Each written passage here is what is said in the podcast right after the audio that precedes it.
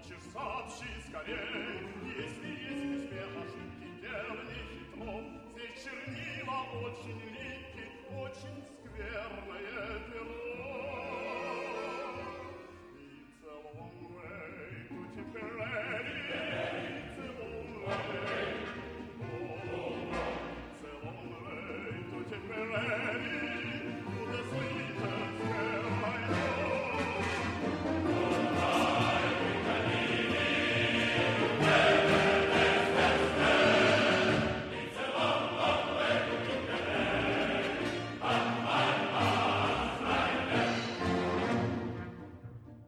Esto es Blistocast, no es Histocast, pero casi. Eh, y hoy os vamos a traer eh, pues una entrevista sobre un libro que, se acaba de publicar y tenemos aquí al autor de ese libro. Pero antes de hablar del libro, pues nada, vamos a presentar al mismo autor, a Jesús Ángel Rojo Pinilla. ¿Qué tal Jesús? Buenas noches. Hola, un placer estar contigo hoy y un saludo a todos tus seguidores y felicitarte por eh, esa labor que haces por recuperar la historia de España. Bueno, la, verdad es que con divulgar la historia ya, ya me conformo porque no es poco, porque no, no es siempre se ha visto como, una asignatura un poco así chunga, ¿no? Entonces, bueno, pues que la gente coja gusto a la historia es lo, importante. Bueno, ya sabéis que Jesús Ángel Rojo es director del periódico El Distrito. Que, bueno, y si queréis saber, es un periódico que, es de Madrid. Se, está en papel y también está en formato digital. Eh, para que lo quiera en formato digital, también se puede acceder a la edición de papel en formato PDF. Está en el distrito.es. Y bueno, es autor también de un libro que se llama Cuando éramos invencibles. Y bueno, pues eh, no solamente eso, sino el del libro que vamos a hablar es pues, eh, pues de un segundo libro que, ha publicado que es Los Invencibles de América. ¿De América o en América? Los Invencibles de América. De América. De América. En América no estaría tampoco mal, ¿eh? No, además, eh, cuando estábamos con el, con el título, eh, pues una de las opciones es, era la que tú estabas diciendo, Los Invencibles en América, ¿no? Pero al final lo cambiamos de América por, pues, pues es una referencia, digamos, más directa al, al nuevo continente, ¿no? Y, y que tuviera un poquito más, más de fuerza. Pero los dos, los dos títulos hubieran sido igual de buenos. ¿eh? Luego volveremos con el nombre. Bueno, eh, explica a los oyentes eh, de qué trata el libro, qué es, lo que nos, qué, es lo que nos vamos a encontrar, qué nos cuenta. Bueno, el libro, sobre todo lo que pretende hacer ver a nuestra sociedad, a la, sociedad española, es que mm, somos herederos de la mayor hazaña que ha conocido el hombre y sin embargo nos avergonzamos de haber realizado esa hazaña, ¿no? Y lo que pretende es enseñar, pues, la mayor gesta eh, de la historia universal que ha sido realizada por, por españoles, por esos famosos conquistadores que desgraciadamente la leyenda negra ha distorsionado sus, sus hazañas y es lo que tratamos, de recuperar a esta sociedad que a veces parece que está, que está dormida para que conozca pues esa gesta. Y, lo hemos hecho de una forma muy, muy fácil en el punto de vista de, hacer la conquista por, por, diferentes países, ¿no? empezando por cuando llega Colón a la Española, pues como Esquivel eh, conquista Jamaica con 60 personas, eh, pues, pues, Velázquez, ¿no? Velázquez el gran conquistador de Cuba, Ponce de León y su, eh, su búsqueda de la eterna fuente de la juventud, la conquista de, de Hernán Cortés y su amor platónico, bueno, su amor de leyenda, ¿no? Con la famosa Malinche, o la conquista de, Panamá con lo que es Vasco Núñez Valois. Tratamos de que vayan descubriendo todos esos conquistadores, los más famosos, y también estos otros eh, que no son tan conocidos, pero que son igual de importantes, como por ejemplo eh, pues Orellana, el que surcó el, el, río Amazonas, o Pedro Valdivia, el gran conquistador del salvaje Chile, y sobre todo la presencia o la conquista del oeste que la hicieron los españoles 300, antes, años, 300 años antes que los anglosajones. Eso es lo que hemos pretendido llevar a la gente de una forma muy, muy fácil para que mm, se puedan meter en un mundo de, de aventuras, de batallas, de intrigas y de amores, que es lo que representan los Invencibles de América. Bueno, que no solamente, después yo siempre he considerado, por ejemplo, que, la, que lo que es el descubrimiento de América no solamente es el descubrimiento y la conquista, que, que ya es con los pocos hombres que había, sino todo lo que es la colonización con, con tan pocos hombres es una cosa impresionante. ¿eh? Y que se lanzaban a una cosa, a, un territorio que era enorme. Yo creo que si hubieran sabido que era tan enorme, pues a lo mejor se lo hubieran pensado dos veces, pero bueno. pero bueno, era gente hecha de otra pasta. ¿eh? hace poco, lo decías en una entrevista en el distrito, precisamente, que el hecho más importante de la historia universal fue el descubrimiento de América. Por lo menos para España, eso sin duda, vamos. y, para el mundo también. Lo pasa aunque no lo quieran reconocer. Bueno, mmm, volvemos otra vez a vueltas con el nombre. El nombre del libro, mm, o sea, tiene clara referencia con el primero. Quisisteis hacer la, el juego de palabras, ¿no? Sí, la verdad que eh, el primer libro que hablábamos de los grandes héroes olvidados de la historia de España, que fueron personajes que fueron invencibles, ¿no? Y por eso realizaron esa gran gesta. Pero si nos tenemos que que, hablar de hombres invencibles, de hombres hechos, como tú dices perfectamente, de, otra pasta, con una voluntad de, hierro y una determinación que les hicieron alcanzar hazañas que todavía no nos cabe en la cabeza con unos recursos mínimos, con, un, eh, con unos eh, enemigos muy superiores, en un ambiente muy hostil, con un clima muy hostil, pues yo creo que esos son los conquistadores de América, porque esos sí que fueron invencibles y, los invencibles de América, de ahí viene su nombre. ¿no? Tú lo decías muy bien, estamos hablando de, gente eh, que en un periodo de tiempo muy corto, prácticamente en 50 años, pues eh, se juntan una cantidad de personajes eh, que ningún país ha logrado ha logrado juntar a lo largo de su historia. Y España solo lo junta en, prácticamente en 50 años, porque es que estamos hablando de hazañas eh, increíbles como la que fue la conquista del imperio azteca, la conquista del imperio inca, eh, la conquista del de salvaje Chile, eh, la singladura por el río Amazonas, el descubrimiento del Océano Pacífico, la vuelta al mundo, la conquista del oeste, o sea, es que son Mm, en tan poco periodo de tiempo unas personas tan excepcionales y lo que es lamentable que desgraciadamente pues la sociedad española se avergüence, se avergüence de ser heredera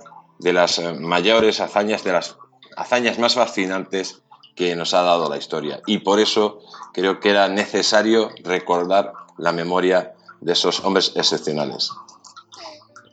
Bueno, mm, y bueno, ya viniendo un poco del tema del nombre, pues, ¿por qué te dio por hacer este segundo libro? ¿Precisamente por eso? ¿Para, honrar la memoria de, ellos o, para darlos a conocer? ¿O un poco de todas las dos?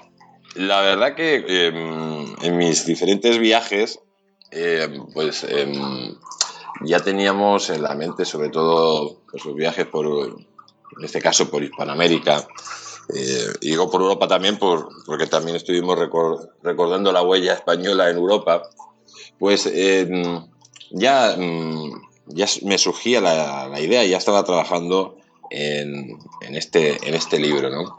Y lo cierto es que lo que me hizo ya lanzar el libro una vez y concretarlo y ya darle la última vuelta después de, cuando éramos invencibles, pues fue el estudio de, los libros de historia que los niños tienen ahora mismo en, el colegio, ¿no? Y, ver, por ejemplo, eh, pues un, libro de historia de un niño de 15 años eh, aquí en la Comunidad de Madrid y ver que a la conquista de América, bueno, el descubrimiento, conquista y evangelización de América, le dedicaban dos páginas. Una de esas páginas era para hablar un poquito de Cortés y de Pizarro y luego la siguiente página se dedicaban a pedir perdón por, haber descubierto América dije que, lógicamente esto no lo podíamos permitir porque es un pues eso, es una pena que nuestros niños en definitiva estén estudiando la leyenda negra en las escuelas. Y por eso quise reivindicar a estos, a estos héroes, desde el punto de vista que la gente verdaderamente supiera eh, pues, lo que fuera conquista de América, sin ambigüedades, eh, sin sacar las cosas de contexto, pues poniendo en hincapié que fueron los españoles, eh, por ejemplo, testamento de Isabel la Católica, que es la primera vez que, que, abole la, la, esclavitud, lo abole en su testamento, o las leyes de Burgos eh, de 1512, que es la primera norma jurídica, la primera norma jurídica de la historia universal que eh, prohíbe la esclavización de, un país conquistado, y esto es en, 1512 la ley de Burgos, o las famosas leyes eh, de Indias, las leyes de 1542, que es la constitución, una constitución para el gobierno de las Indias. O, pues, por ejemplo, descubrir que, los indios, como le cuenta la leyenda negra, ni fueron masacrados, ni hubo un genocidio, porque eso es totalmente falso.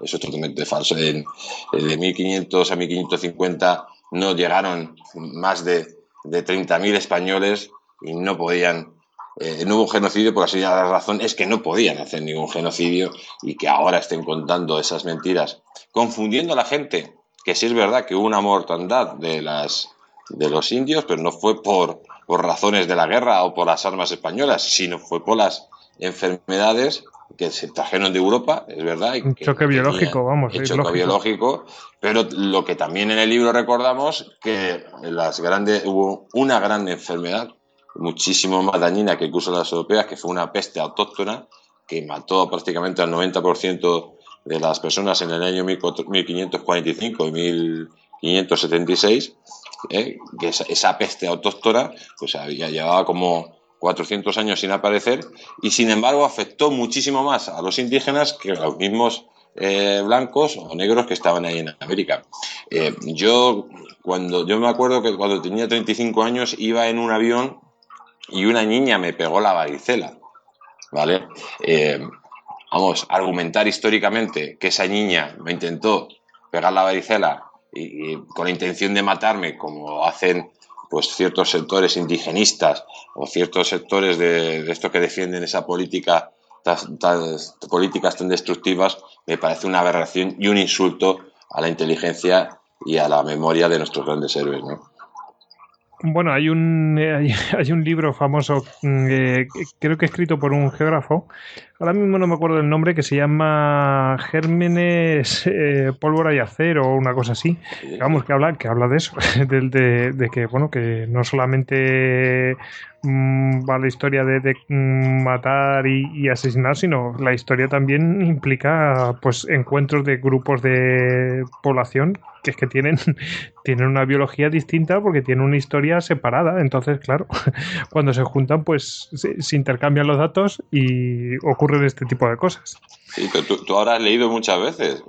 Y cuando tú lees libros y libros, pues te están hablando de que los españoles utilizaban armas biológicas. Bueno, mm, es, que, ya es el, absurdo de lo absurdo. O sea, es que parece que, que, que la viruela no mataba igual a un español. no sé si me explico, o sea, o el sarampión. Claro, eh, vamos a ver, de todas formas, mm, eh, no hay más que ver las, crónicas de la conquista de Tenochtitlán, pues eh, que se habla que hay una pestilencia allí, o sea, te habla de, oye, pues se ha, se ha propagado una pestilencia. También te digo, la pestilencia ocurre cuando hay una cuando hay un sitio, un asedio, ocurre también en ciudades europeas. Es decir, que, que, esas cosas surgen porque hay hacinamiento, porque no hay comida, porque hay problemas de ese estilo. Y más allí, pues imagínate que en un clima mucho más tropical. Bueno, eh, continuamos. Mm, ¿Estamos hablando de un libro mm, sesudo de historia o es un libro de divulgación? Es un libro em, de divulgación, es un libro que lo puede leer eh, una persona joven y un señor de 90 años. Es un libro que lo que he tratado es de hacerlo lo, más fácil posible para que pueda llegar al, gran público. Eso, es, eso es importante y además, sobre todo, pues descubriendo cosas que en muchos libros pues no, se habla. ¿no? yo digo que es un libro que no te va a dejar indiferente, además muy fácil de, leer eh, es un libro además que hemos contado con el prólogo, lo ha hecho el Luis Alfonso de Borbón, que es descendiente de los reyes católicos. El epílogo lo ha hecho el duque de Montezuma, que si quieres luego hablamos de él, descendiente primogénito del emperador Montezuma II. Y luego un libro donde también participa mi gran amigo Augusto Ferrer Dalmau, eh, con esos cuadros espectaculares que le dan pues eso, un espíritu eh, único desde el punto de vista no solo que los descendientes de los protagonistas de, esa gran epopeya están, participan en el libro, sino luego esas imágenes que te trasladan, esas pinturas de Augusto Ferrer Dalmau que te trasladan al momento.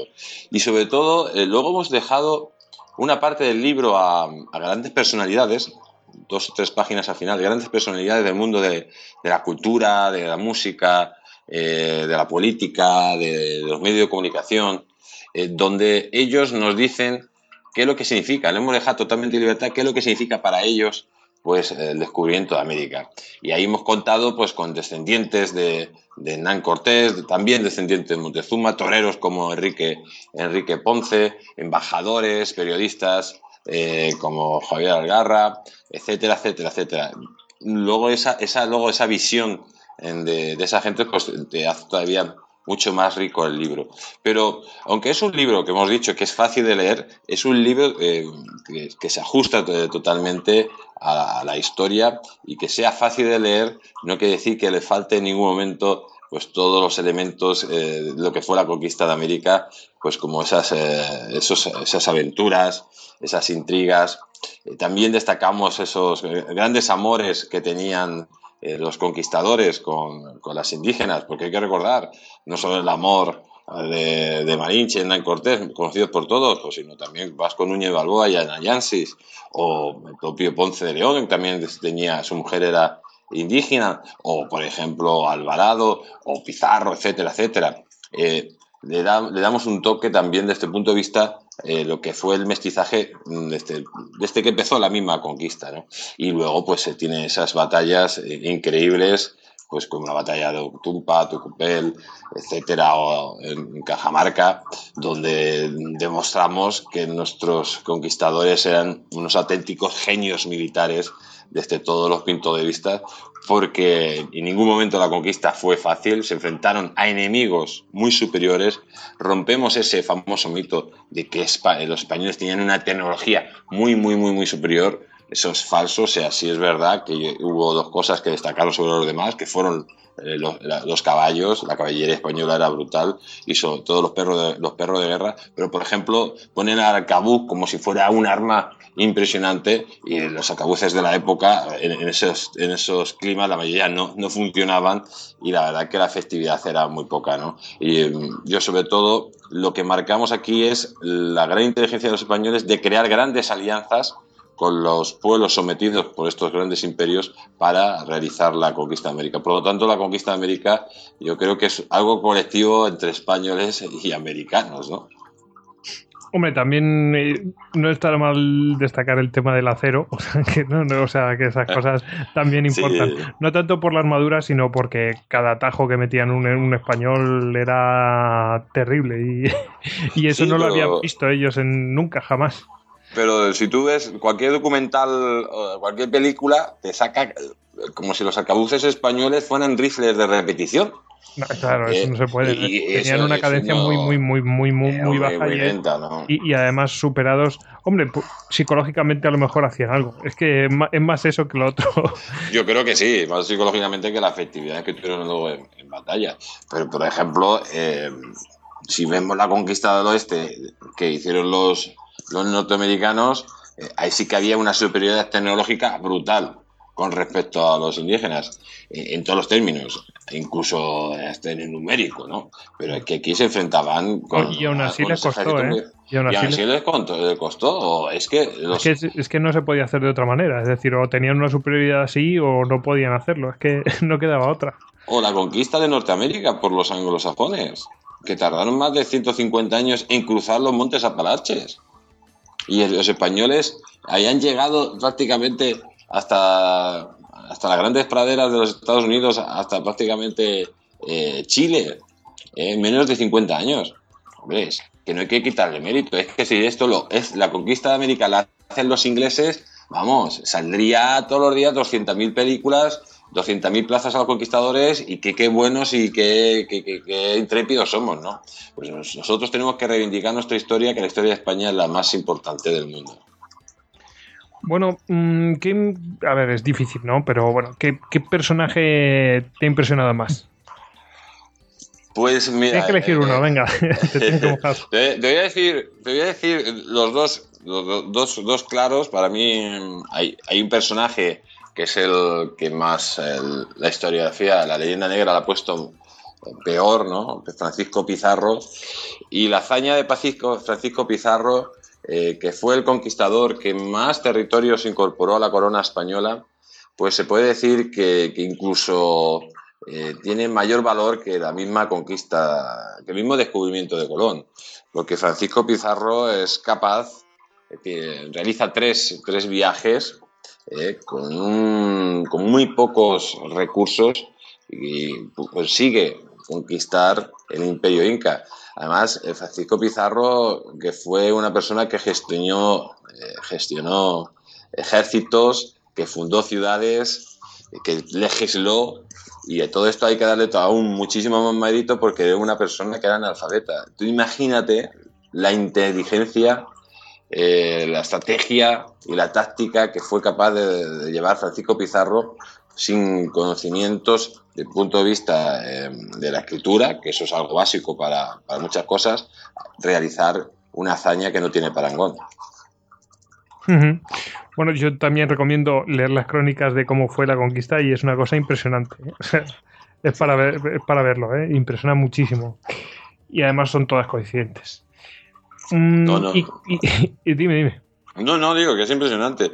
Eh, cualquier conquistador, desde de Pedro Valdivia, desde este Benalcázar, que libera Quito, hasta Quesada, y su búsqueda del, Dorado, Coronado y la búsqueda de las siete ciudades de, de Cíbola. Es que cualquier conquistador, yo creo que, te pide más. Cada capítulo lo lees y te pide más, porque es que te, sorprende a, cuál es mejor de todos, ¿no? Bueno, ¿y, qué vivencia? vamos a separar un poco el personaje, ¿no? ¿Y qué vivencia te ha impresionado más? Hombre, yo... Em, vivencia de, unos de ellos, ¿no? sí, exactamente, sí, a lo mejor por el sufrimiento, yo qué sé, o cabeza de vaca o alguno de estos, no sé. Bueno, el, cabeza de vaca, yo creo que mm, hablaban de la de Ulises y sus viajes. sí, inspiró en esto, ¿no? Y cabeza de vaca eh, hizo pues esos viajes, pero además de verdad, hizo que sí que fue una, una sea, ¿no? Eh, que recorrió más de 11.000 kilómetros eh, y, atravesó de, costa a costa los Estados Unidos. Pero sobre todo, a mí hay un personaje que me parece extraordinario, que es Pedro de Valdivia, que mm, además él cambia la forma ¿no? de, la conquista, después de la conquista del imperio inca y del fracaso de Almagro, la conquista de, de Chile, ningún conquistador se atrevía a, a, llegar a esas indómitas tierras, ¿no? Y fue Pedro de Valdivia, con muy pocos recursos también, eh, el que se enfrenta a unos indios súper belicosos, ¿no? Y, cómo va fundando ciudades, va, va avanzando. Y lo que me pareció sorprendente y sobre todo que rompe todos los mitos de que hablan de que los indios pues eran hermanitas de la caridad, de que, eh, como decía Bartolomé de la Casa, eran como ovejas. Pues no, no eran como ovejas. Los indios eran muy belicosos. Eh, los indios eh, hacían atrocidades. La mayoría de las tribus eran caníbales. a poner un ejemplo, en el Imperio Teca mataba más de 250.000 personas al, al, año, parte para sacrificios y parte para comercios, ¿no? Esto hay que decirlo, esto es una cosa que no se suele decir. No se suele decir. pero, pero vamos a ver, que ¿por qué mantenían una serie de pueblos subyugados, pero los deja, o sea, no, no acababan con ellos directamente. Los utilizaban pues como rebaños a los que iban, recogían, o sea, en Apocalipto lo, deja, lo, lo, dejan ahí caer, pero al final no, se, no, no, lo cuentan completamente. O sea, el cuerpo se lo quedaba a la familia eh, y, el corazón se entregaba al dios y tal. Pero se entregaba a la familia de que lo había capturado. o sea, quiero decir, ¿para qué, lo, ¿para qué le entregaban el cuerpo? para ¿Tú te acuerdas? como- Sí, sí, ¿tú te acuerdas de la, de la película La máquina del tiempo? Eh, esa máquina del tiempo que el hombre se va pues a un futuro de millones de años y cuando aparece pues ve que la raza humana vive en la parte superior de la Tierra y abajo hay unos, los mordos me parece que es, que los tienen como ganados a, a los seres humanos, ¿no? Pues algo muy parecido hacían los, los, estos, estos grandes imperios con el resto de tribus, ¿no? Pero lo, lo que me llamó muchísimo la atención fue el suplicio, eh, cuando pierde Pedro Valdivia la batalla de Tucumel, cómo Lautaro y su gente lo torturan durante tres días, lo tortura y además con unas conchas marinas vivo, se lo van comiendo vivo, van cortando el trozo de carne, se lo van comiendo vivo y cuando ya está a punto de morir le sacan el corazón y luego posteriormente eh, es con su cráneo pues brindan con, con chicha.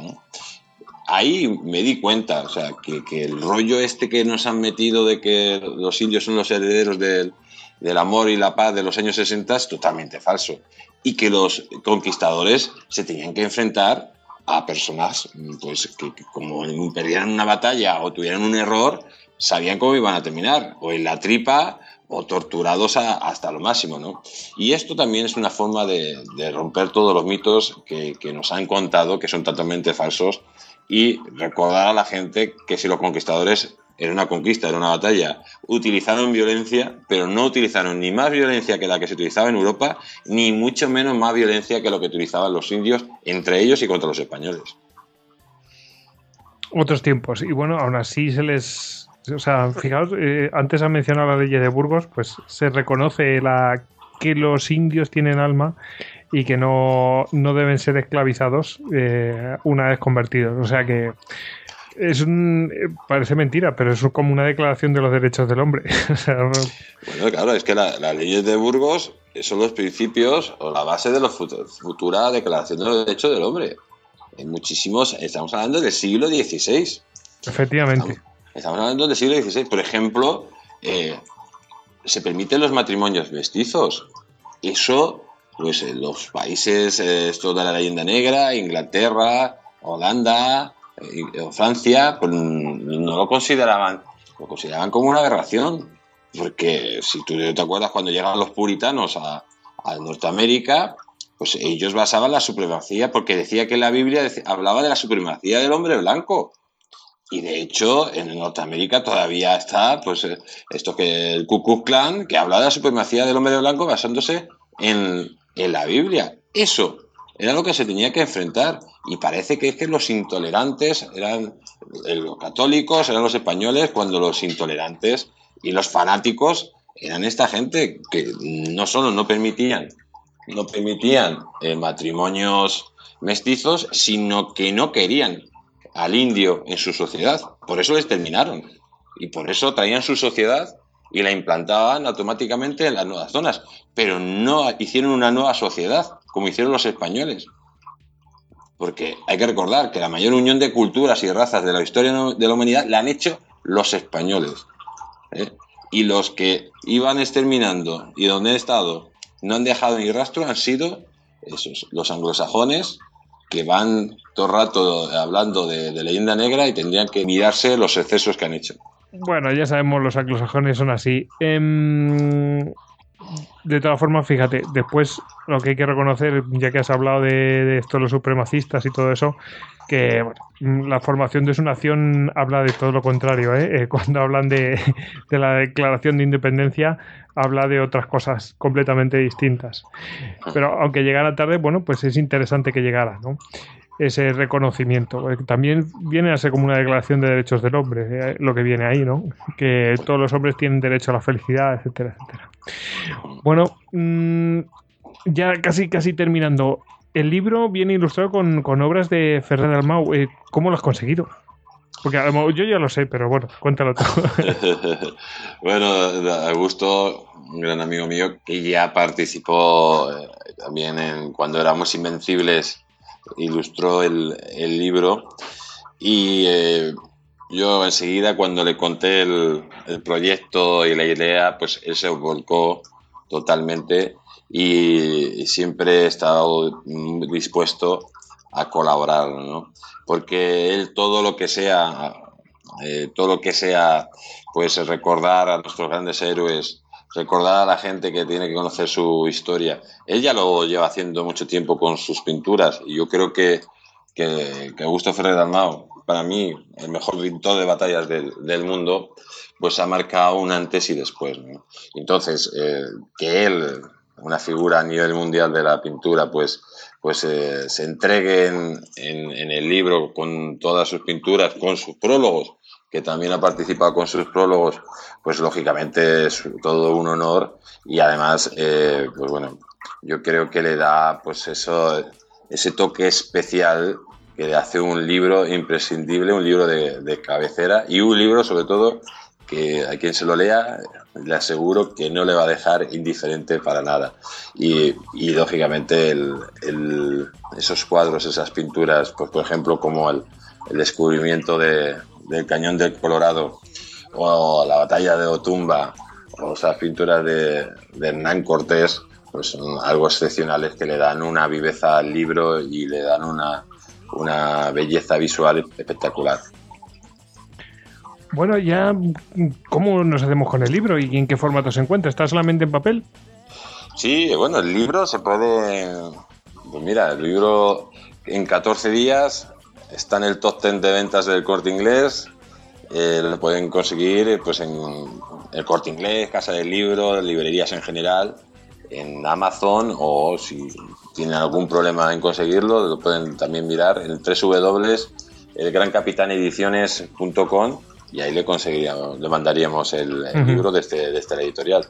La verdad que eh, pues, estábamos muy contentos, yo te digo, y no esperábamos esta, esta reacción de, del público y que en solo 14 días est estuviéramos en, en, el top 10 de ventas del corte inglés, pues es algo que nos, hace, que nos pone muy, muy felices y sobre todo saber que, que los españoles no quieren dejar uh, su historia, que la quieren recuperar, que la gente cada vez está interesando más por el libro. Lo hemos visto en la feria del, del libro, cómo los padres iban con sus hijos, como incluso niños que le compraban los libros a sus profesores, ¿eh? como, como, regalos, o eh, catedráticos, eh, profesoras, porque querían contar lo que ponía en el libro a todos sus alumnos y yo creo que, entre todos eh, con el esfuerzo de todos seguramente que consigamos recuperar nuestra historia y ponerla a nivel que se merece. Bueno, pues nada, Jesús, eh, es que ya para qué vamos a añadir más con lo que he contado. Así que nada, pues eh, enhorabuena por el libro, eh, que siga teniendo este éxito y, y, nada, que nos vemos en una próxima vez. Sí, bueno, y felicitarte a ti también por tu gran programa eh, que además yo creo que, que, también estamos todos en el mismo barco, en ese barco de divulgar la, la historia, de hacer la historia atractiva como, como haces tú desde, desde tu trabajo y eso es importante. Hay que hacer la historia atractiva, hay que llevar la historia de forma fácil para que llegue a todos los públicos y la gente pues conozca conozca su pasado. Por eso, felicidades y muchísimas gracias por esta, por esta entrevista. Y luego ya el que quiera adentrarse más, pues que se adentre. Pero bueno, que de primera es ponerle el anzuelo, di que sí. Bueno, venga, un abrazo, Jesús. Un abrazo muy fuerte para ti. Hasta luego. Hasta luego.